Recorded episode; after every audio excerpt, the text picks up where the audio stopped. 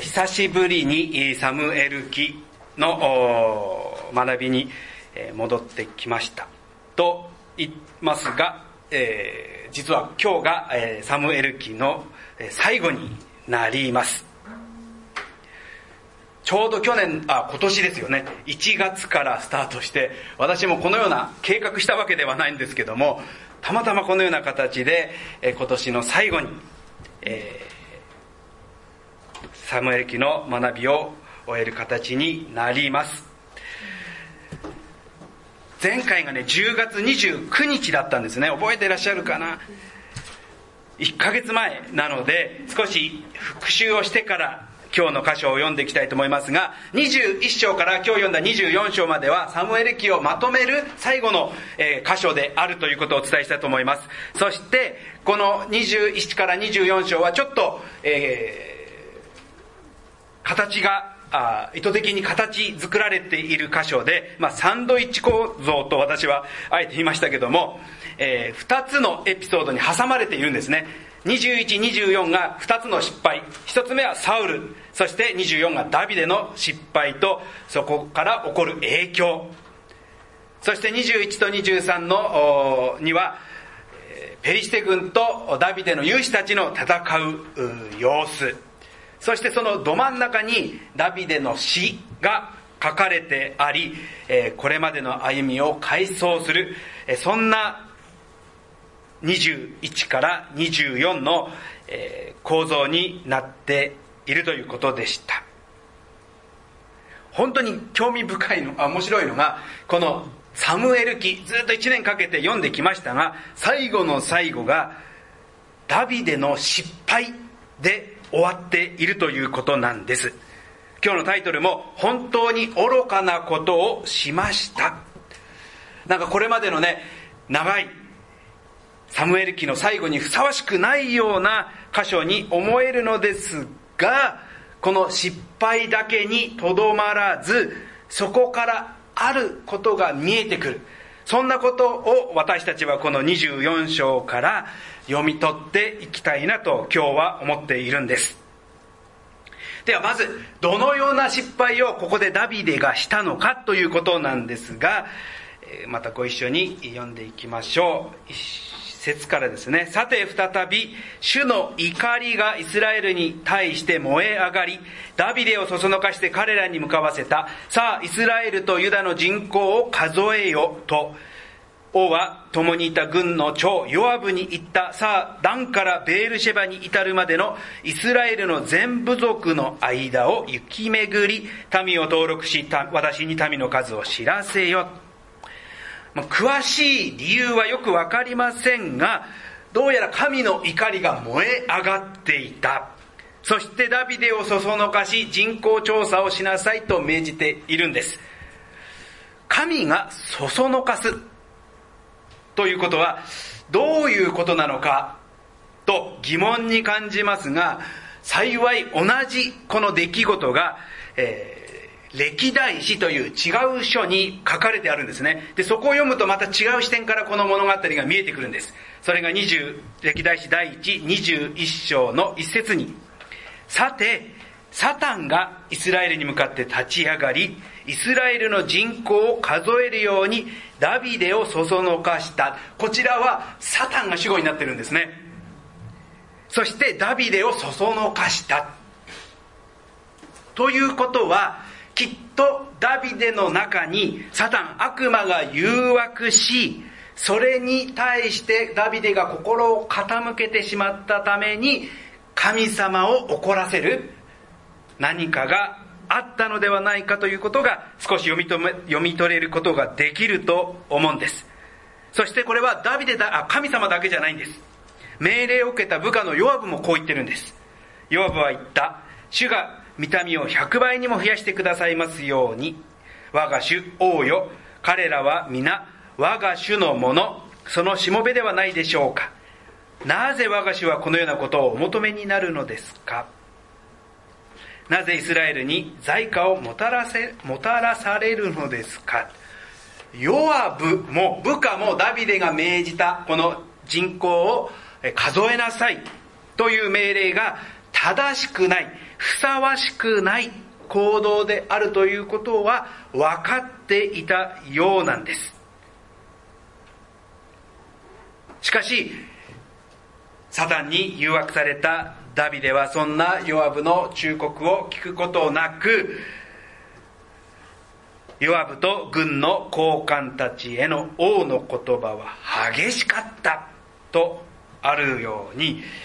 今ではパワハラと言われてしまうのかもしれませんが非常に強い命令厳しい口調で実行させるわけです。そして実際にイスラエルの人口が数えられ報告書がダビデのもとに提出されるわけですが、その後のダビデの反応を皆さん見てください。10節なんです。ダビデは民を数えた後で、両親の咎めを感じた。やはりダビデ自身も自分が行おうとしったこの人口を数えるということ、どこかで正しくないということは感じていたようなんです。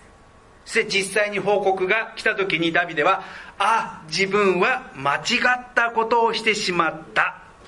と、両親の咎めを感じ、こういうわけです。私はこのようなことをして、大きな罪を犯しました。主よ、今このしもべの咎を取り去ってください。私は本当に愚かなことをしました。ダビデ自身も自分のしてしまった愚かな行為を悔い改めているのです。で、ここで皆さん、皆さんはどこかで疑問に感じないでしょうか？感じてないですか？人口調査、人の数を数えるということの何がいけないのかっていうことですよね。私たちで国税調査みたいなものがあって、よく国民の調査をすることは頻繁に行われます。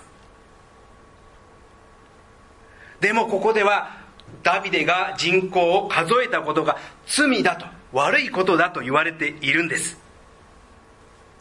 でもダビデの犯した様々な罪を私たちはサムエル記の中で読んできましたけれども、一番大きな罪といえば誰との罪だったか皆さん覚えてますでしょうか？バテシェバ。ウリアの妻と呼ばれたのバテシェバとの一件はダビデの大きな犯した罪として覚えているかと思います。でそのダビデとバテシェバの一件で犠牲になった人といえば誰がいました？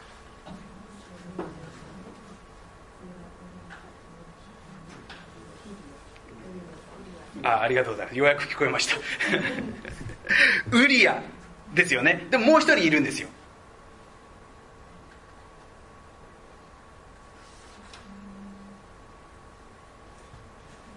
二人の間にできた赤ちゃん。生まれてすぐに病になり命が取り去られましたよね。この結果二人の人の命が犠牲になっています。では今回ダビデの犯した罪による犠牲者の数は何人いるか皆さん読みましたか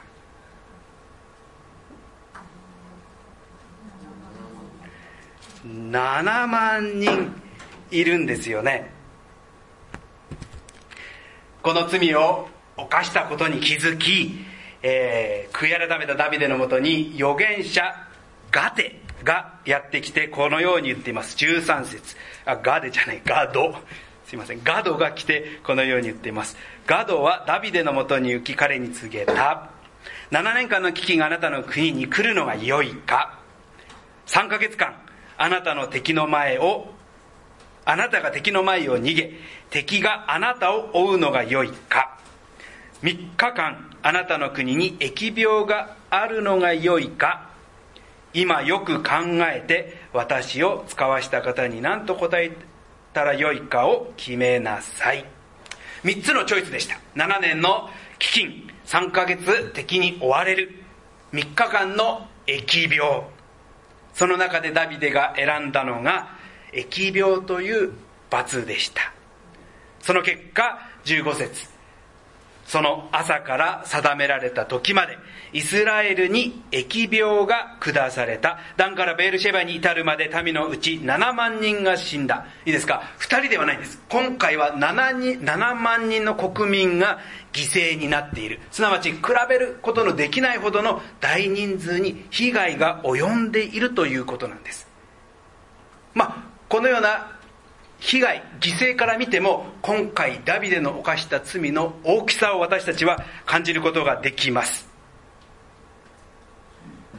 確かに道徳的に見るならばバテシェバとの、えー、まあ、不倫と呼ばれている事件はダビデの、犯した大きな罪として私たちに印象を残していますそれに比べて人口を調べることの何がいけないのかと私たちは疑問に感じてしまいます。でも結果は明確でした。もたらされた犠牲は非常に大きな差があります。では何がこの罪なのか人口を数えることがいけないのか。これはもちろん数えるという行為がいけないのではありません。ただ何を目的にダビデはこの人口を数えたのかということだと思うんです。ここには兵の登録人数と出てきます。ダビデは国に自分の国において戦闘に戦争に出ていくことのできる兵力を調べています。また国民の数を調べる。特に成人の数を数えるということはどれだけ国に対して税金を納めることができるか。それはすなわちイスラエルの国力に関する、えー、調査にもなるわけです。そうなると王という権力者が自分の国にどれだけ武力兵力がありそしてまたどれだけ国力で国の豊かさがあるかということを知る中で権力者が犯す間違いとは権力者ゆえの野心であったり自分が思うように自分の国をコントロールしていきたい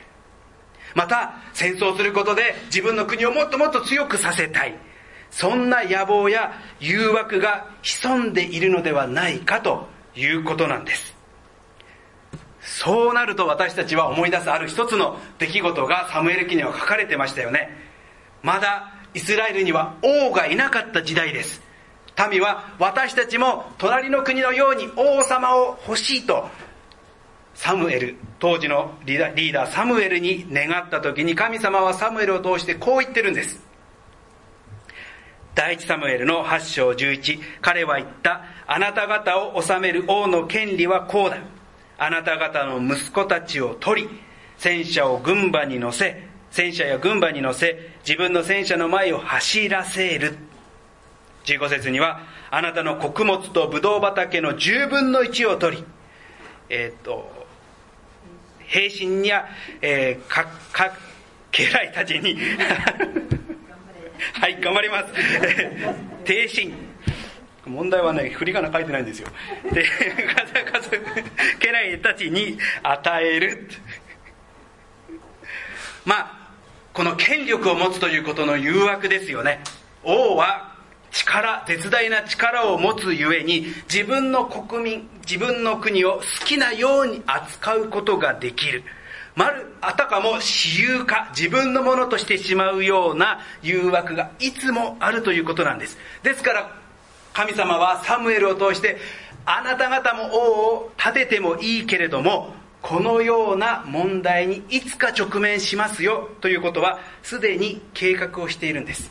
警告をしているんです。で、私たちはこれはもしかしたらサウルのことではないかと読んでいたかもしれませんけども、実はダビデだったんですね。神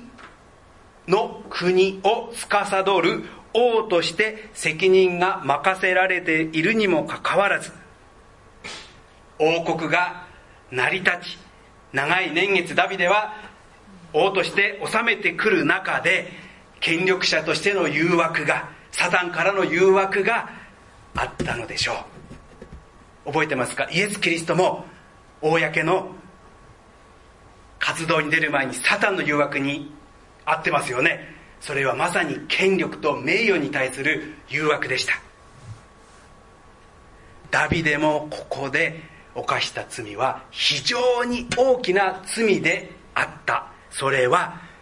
神から与えられている国であるにもかかわらずその中心に神を置かず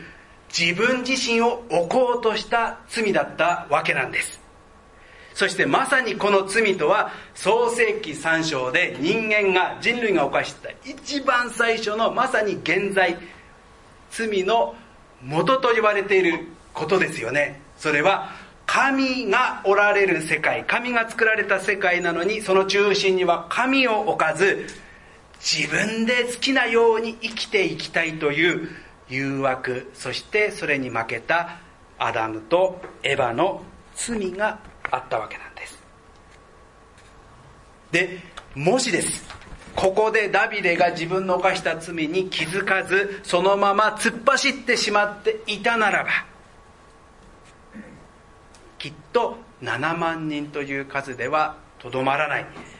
多くの犠牲者を生み出してしまったことになるでしょう。そしてそれは今の時代でも一人の犠牲者の誤った判断。自己中心的な行動によりどれだけ多くの人が犠牲になり苦しみに遭わなければならないのかということは私たちもニュースやさまざまな情報から知っているかと思います。まさに権力者としてまた指導者としての重大な責任があるにもかかわらずしかも神の国を導くリーダーであるにもかかわらずダビデは自分が思うように国を動かしていきたい。そんな誘惑に負けてしまっていたわけなんです。幸いダビデはそのことに早く気づき悔い改めるわけですが現実に疫病が起こってしまいました。そんな状況にダビデは苦しむわけです。そしてそんなダビデのもとに預言者ガドが再びやってきてこのように言っています。18節。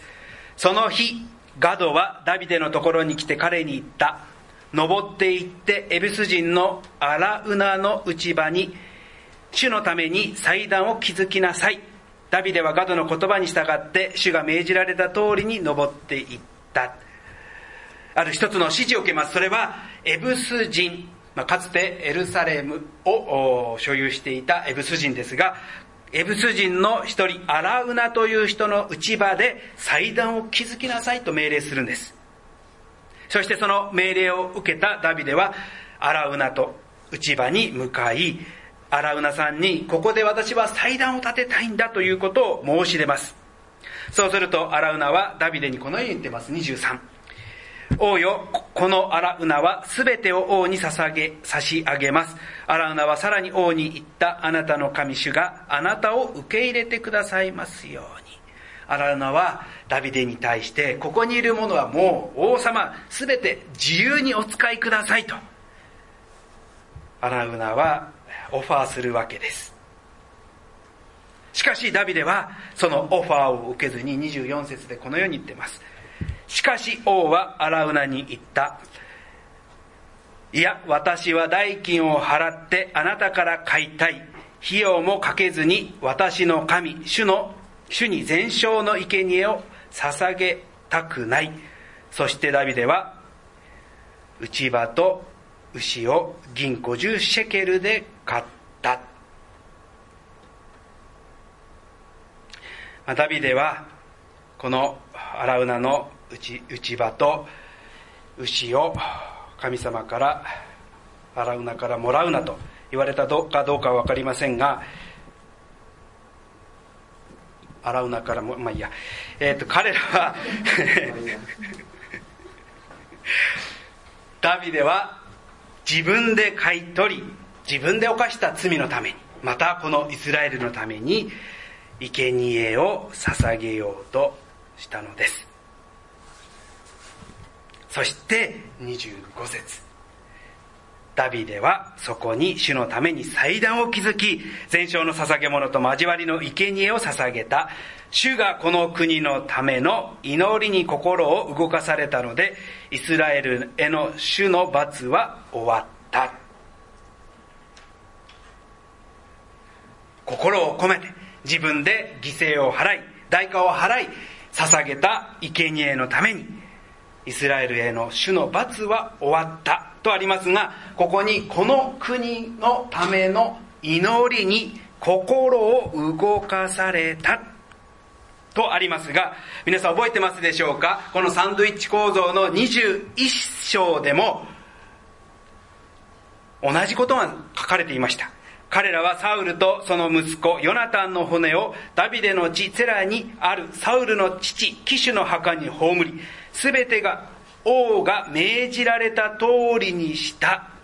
その後、神はこの国の祈りを、祈りに心を動かされた。